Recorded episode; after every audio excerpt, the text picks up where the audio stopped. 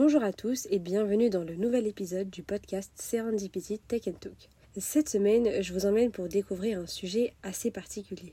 Ce sujet est tellement innovant que Google, IBM, Amazon ou encore Microsoft se l'arrachent. Et d'ailleurs, cette technologie n'échappe pas au monde politique. On a même des gouvernements de plusieurs pays du monde qui y consacrent des sommes monumentales.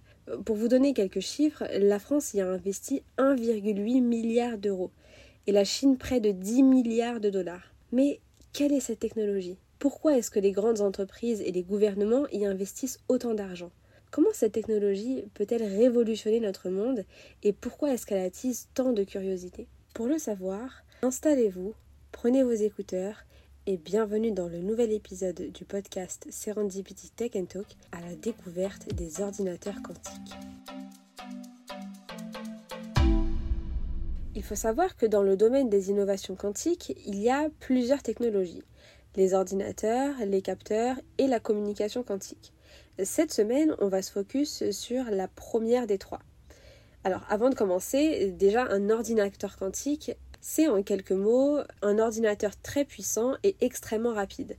Pour vous donner une idée, l'ordinateur quantique de Google peut faire en 6 secondes ce qu'un ordinateur classique peut faire en 47 ans ce qui est assez fou. Et en fait, pour ce faire, euh, l'ordinateur quantique, il se base sur un phénomène qu'on appelle la superposition. Alors en fait, la superposition, c'est ce qui permet au qubit de traiter une quantité énorme d'informations. À l'inverse des ordinateurs classiques, les atomes des ordinateurs quantiques se déplacent très rapidement. Au lieu d'explorer un à un chacun des chemins, les atomes des ordinateurs quantiques, ils sont capables en fait d'explorer tous les chemins en même temps. Et donc résultat, l'ordinateur peut traiter plusieurs milliers, voire plusieurs millions d'informations en même temps. Mais ce n'est pas tout. Ce qui caractérise les ordinateurs quantiques, c'est aussi l'intrication. Alors en fait, l'intrication, c'est un phénomène qui permet d'avoir une communication et une coordination entre les atomes extrêmement rapide. Parfois même, cette coordination frôle la téléportation quantique. Alors plus concrètement, en se basant sur ces phénomènes et avec une plus grande capacité de calcul, les algorithmes des ordinateurs quantiques sont beaucoup plus puissants que les ordinateurs traditionnels. Et comme les IA, les ordinateurs quantiques peuvent révolutionner et bouleverser plusieurs domaines. Aujourd'hui, l'efficacité des systèmes de transport, la logistique et l'optimisation des chaînes d'approvisionnement sont des domaines qui ont pas mal de problématiques. Par exemple, les problèmes d'optimisation de livraison sont de plus en plus importants et les calculs deviennent de plus en plus compliqués et donc forcément un ordinateur classique entre guillemets ne peut pas répondre rapidement à cette problématique. Et donc, vous l'aurez deviné, les ordinateurs quantiques peuvent être la solution.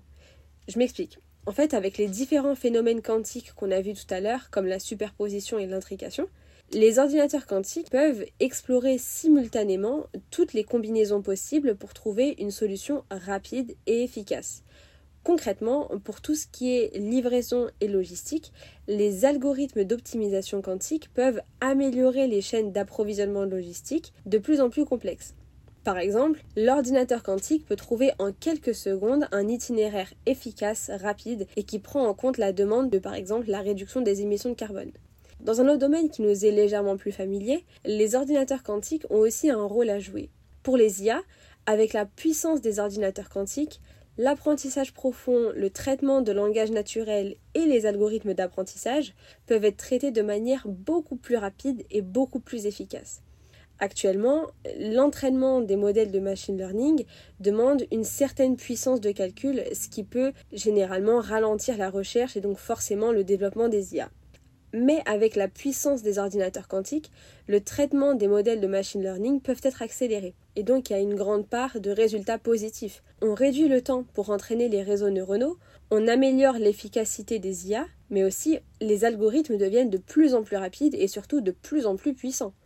Par exemple, pour tout ce qui concerne la reconnaissance d'images, la traduction automatique ou même la recherche vocale, la collaboration entre les ordinateurs quantiques et les IA peut permettre en fait à ces applications d'être beaucoup plus performantes et puissantes.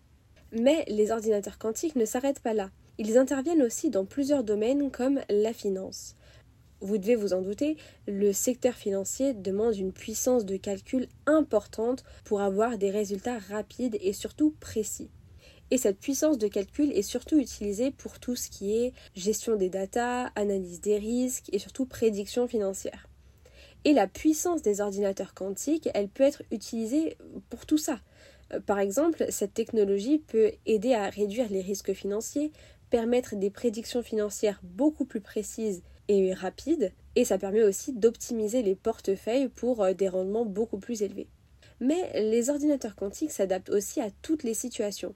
Ils peuvent permettre d'effectuer des transactions financières plus sécurisées grâce à la cryptographie quantique. Alors pour faire très simple, la cryptographie quantique, c'est une méthode de sécurité qui se base sur les lois de la physique. Il faut savoir que de base, les méthodes de sécurité traditionnelles entre guillemets se basent sur des propriétés mathématiques. Et donc comme la cryptographie, c'est une méthode de sécurité qui se base sur les lois physiques, toute transaction qui se fait via la cryptographie est extrêmement sécurisée et personne ne peut y avoir accès, donc ce qui évite d'avoir tout ce qui est cyberattaque, etc.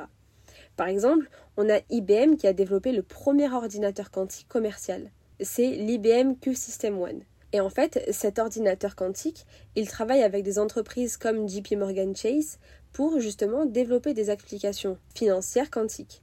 L'objectif de cette application, c'est vraiment de résoudre des problèmes financiers complexes.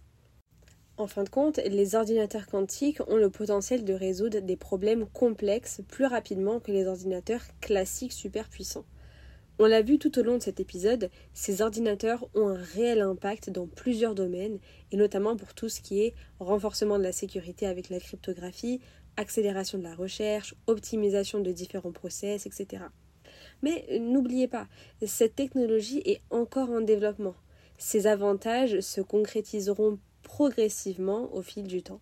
Avant de vous quitter, j'ai une petite question. D'après vous, est-ce que les ordinateurs quantiques seront à terme utilisables par tous, un peu comme les IA aujourd'hui, ou bien cette technologie restera une technologie de niche pour des utilisations spécifiques? Je suis assez curieuse de découvrir vos réponses. N'hésitez pas à les partager sur notre page LinkedIn Serendipity Tech Talk. Le lien est dans la bio. Merci pour votre écoute. On se retrouve la semaine prochaine pour un nouvel épisode. En attendant, prenez soin de vous. C'était Célia Raïs au micro de Serendipity Tech Talk. Ciao ciao